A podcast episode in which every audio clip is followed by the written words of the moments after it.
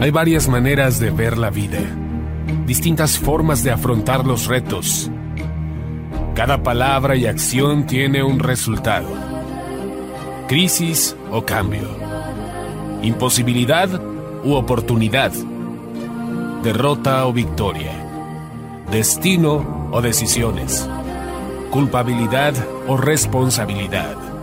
Mentira o verdad. Víctima o vencedor. La diferencia se marca en los pensamientos, las ideas y las acciones. Esto es Mensajes de Victoria con Marco Tulio Carrascosa.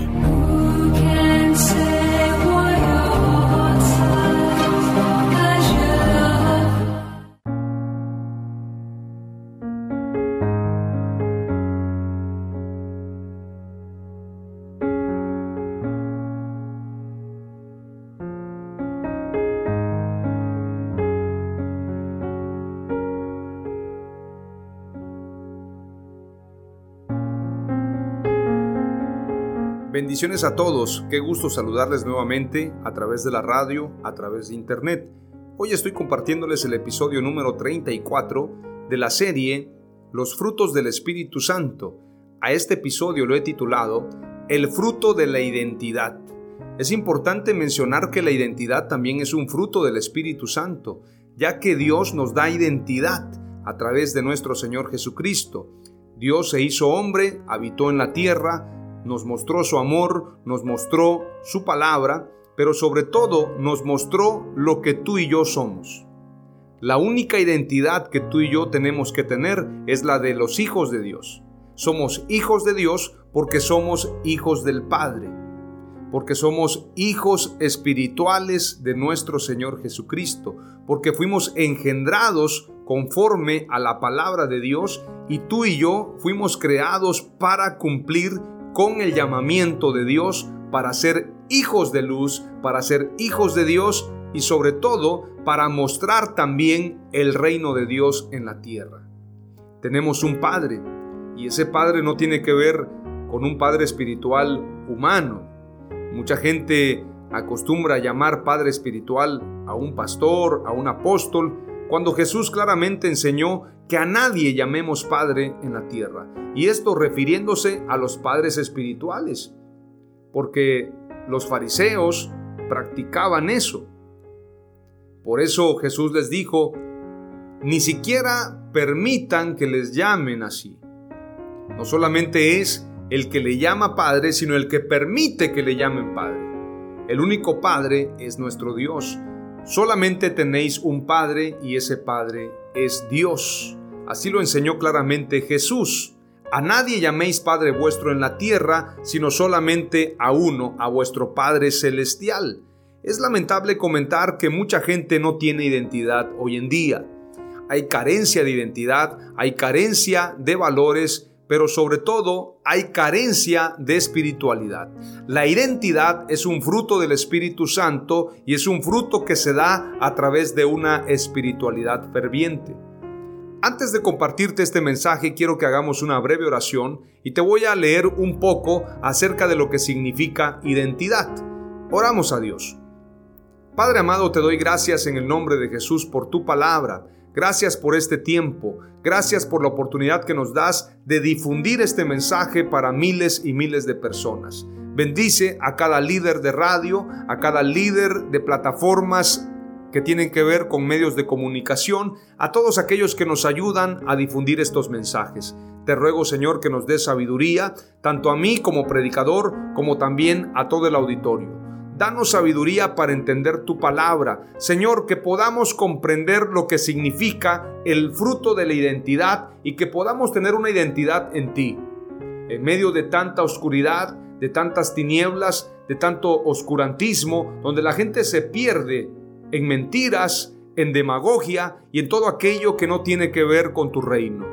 Te pido, Señor, que nos des tu luz que tu palabra sea lámpara a nuestros pies para que vayamos hacia adelante. Que tú seas nuestro faro de esperanza y que podamos brillar como tú quieres que brillemos. En el nombre poderoso de Jesús. Amén. Aleluya. Identidad. El significado de identidad. La identidad es un conjunto de características propias de una persona o un grupo que permiten distinguirlos del resto. Identidad es la cualidad de idéntico. La identidad se puede entender también como la concepción que tiene una persona o un colectivo sobre sí mismo en relación a otros. También hace referencia a la información o los datos que identifican y distinguen oficialmente a una persona de otra. En matemáticas, identidad es una igualdad entre dos expresiones que se verifican independientemente del valor de los variables o de las variables. Esta palabra procede del latín identitas atis. Identidad cultural también tiene un significado y es importante mencionar, la identidad tiene que ver con lo que es idéntico. En el latín identitas atis tiene que ver con lo que es igual lo que es exactamente igual e idéntico. No es similar, es idéntico. Por esto nuestra identidad tiene que estar en Jesús. Tenemos que ser como Él, tenemos que renunciar a nosotros para parecernos a Él. Como dijo Juan el Bautista, es necesario que yo mengüe para que tú crezcas. O como dice este canto de Jaime Murrell, que ya se encuentra en la presencia de Dios, menguar para que crezcas tú que podamos menguar a nosotros, a nuestro ego, para que podamos crecer en base a nuestra identidad en Dios, que podamos ser cristianos verdaderamente. Este es el propósito de Dios para nosotros, que seamos como Él. Por esto nos vino a mostrar el camino, la verdad y la vida, nuestro Señor Jesucristo. Identidad cultural, ¿qué significa?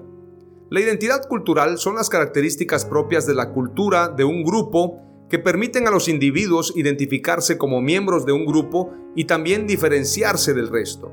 Está compuesta por múltiples elementos como las tradiciones, los valores y las creencias características de una determinada cultura. La identidad cultural y la interculturalidad son conceptos complementarios que permiten a una persona o grupo afirmar su propia identidad y a la vez entablar relaciones con otras culturas. Es decir, hay identidad cultural en el mundo. Hay gente que se identifica con una cultura, la cultura de su país, la cultura de su barrio, la cultura de su raza, como dicen algunos. Pero también hay una cultura del reino, la cultura de Dios, la cultura de su palabra y tenemos que mostrar esa cultura hoy en día. La identidad nacional es un sentimiento identitario a nivel individual o colectivo basado en la pertenencia a un estado o nación que pueden llegar a abarcar distintos aspectos como la cultura y la lengua. Es decir, el que dice yo soy mexicano o el que dice yo soy guatemalteco, yo soy estadounidense. La identidad nacional se expresa de distintas formas y grados como el patriotismo, el nacionalismo y el chauvinismo. Es decir, el patriotismo y el nacionalismo tiene que ver con la identidad nacional. Identidad de género.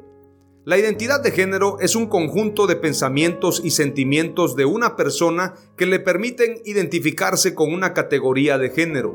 Se trata de un concepto diferente al de identidad sexual, la construcción de la identidad de género se basa en procesos psicológicos básicos y factores sociales. Hoy en día se habla mucho acerca de la identidad de género. Hay gente que se identifica con un género diferente al que verdaderamente es. Hay hombres que se sienten mujeres, mujeres que se sienten hombres y hay quienes se sienten de las dos formas. Esa es una falta de identidad porque Dios nos trajo para que tengamos una identidad, tenemos una naturaleza. Sin embargo, hay problemas psicológicos, hay problemas mentales y hay factores sociales que están influenciando a la gente.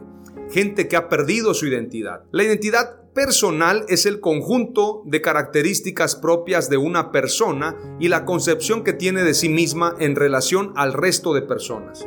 La identidad personal es individual, dinámica y abarca diferentes dimensiones de la persona. La identidad personal permite, por un lado, la individualización o diferenciarse del resto de personas y por otro lado ofrece la posibilidad de pertenencia a un grupo o colectivo. En otros ámbitos, como el administrativo, la identidad personal es el conjunto de información y datos diferenciadores e individuales que sirven para identificar a una persona. La identidad de una persona se refleja, en este sentido, en la información personal, números, fotos, huellas digitales y otros elementos que permiten identificar de manera oficial a alguien.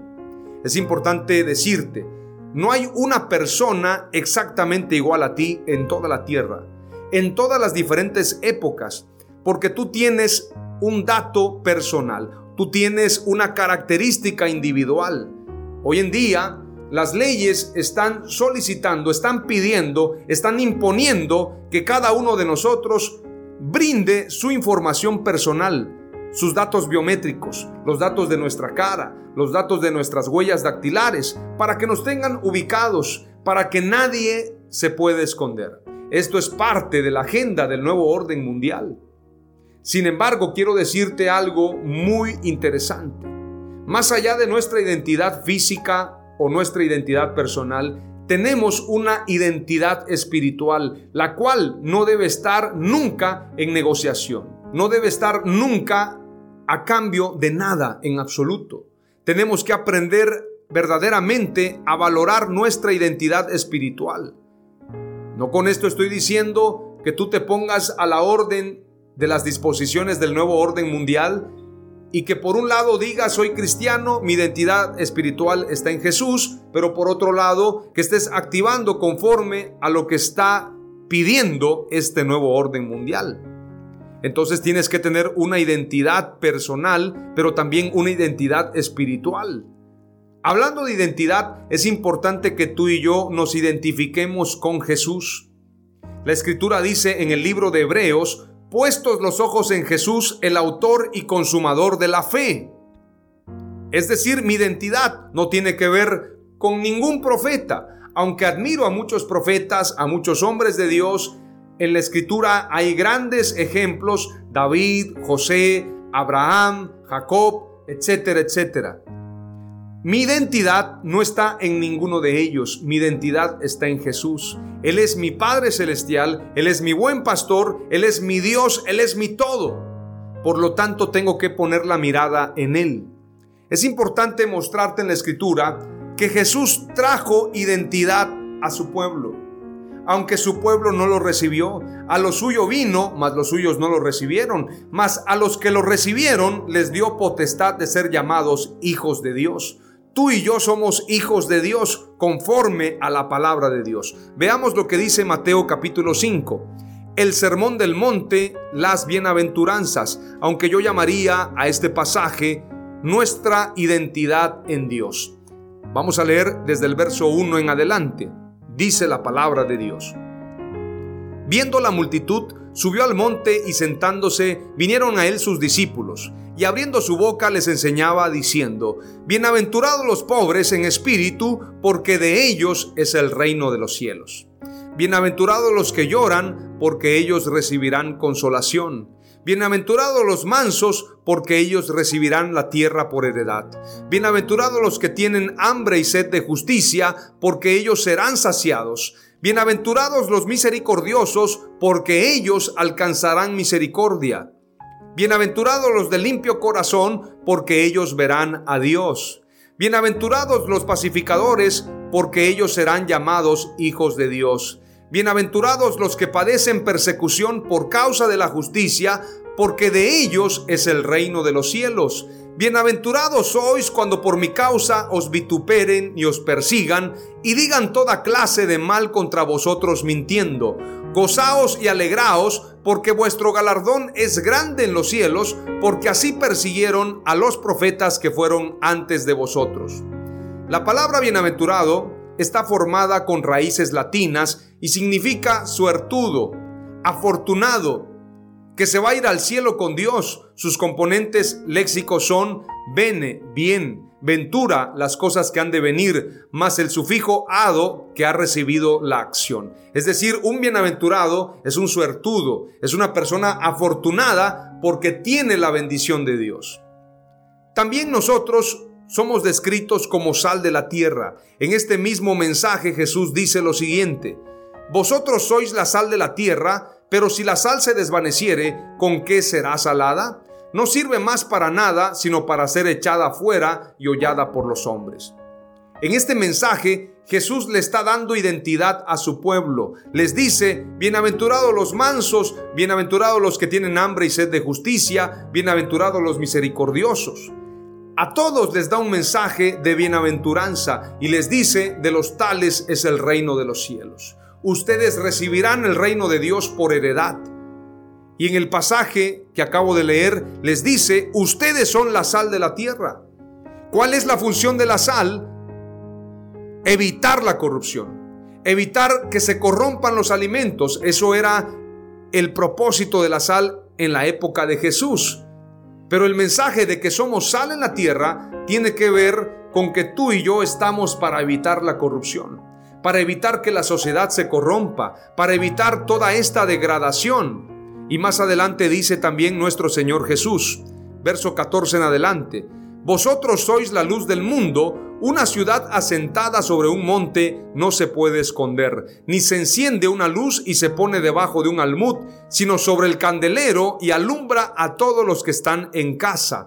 Así alumbre vuestra luz delante de los hombres, para que vean vuestras buenas obras y glorifiquen a vuestro Padre que está en los cielos. El Señor Jesús nos está mostrando lo que tú y yo somos. Somos bienaventurados, somos sal y somos luz. Estamos aquí para que tengamos identidad en el reino de Dios. Estamos aquí para establecer el reino de Dios. No venimos aquí a caerle bien a los demás. No venimos aquí a corrompernos. No venimos aquí a vivir una vida loca. Venimos aquí a establecer el reino de Dios a ser luz en la tierra, a ser sal en la tierra y a ser bienaventurados conforme a la palabra de Dios. Las tres palabras clave que te comparto el día de hoy son las siguientes. Somos bienaventurados al ser hijos de Dios. Somos la sal de la tierra y somos la luz del mundo. Oramos a Dios. Padre amado, te damos gracias en el nombre de Jesús. En medio de un mundo lleno de sinsabores, queremos ser sal de la tierra. En medio de un mundo lleno de dolor, lleno de oscuridad, queremos ser luz de la tierra.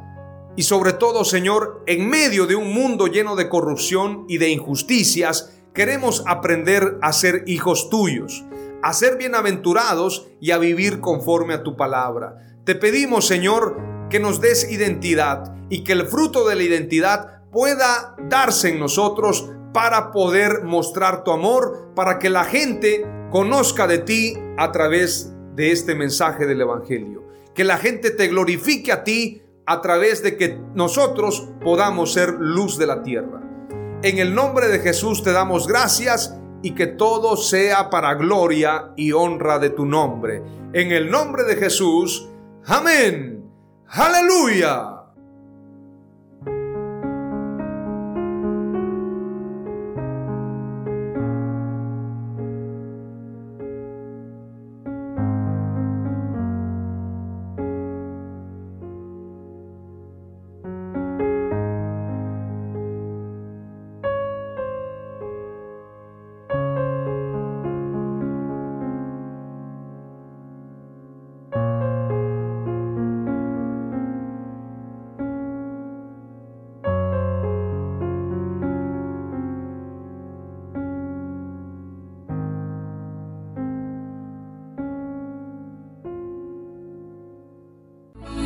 Esto fue Mensajes de Victoria con Marco Tulio Carrascosa. Gracias por escucharnos y seguirnos en nuestras redes sociales. Si deseas invitarnos a tu ciudad, escríbenos por inbox o al WhatsApp 961 66 882 99 961 66 882 99.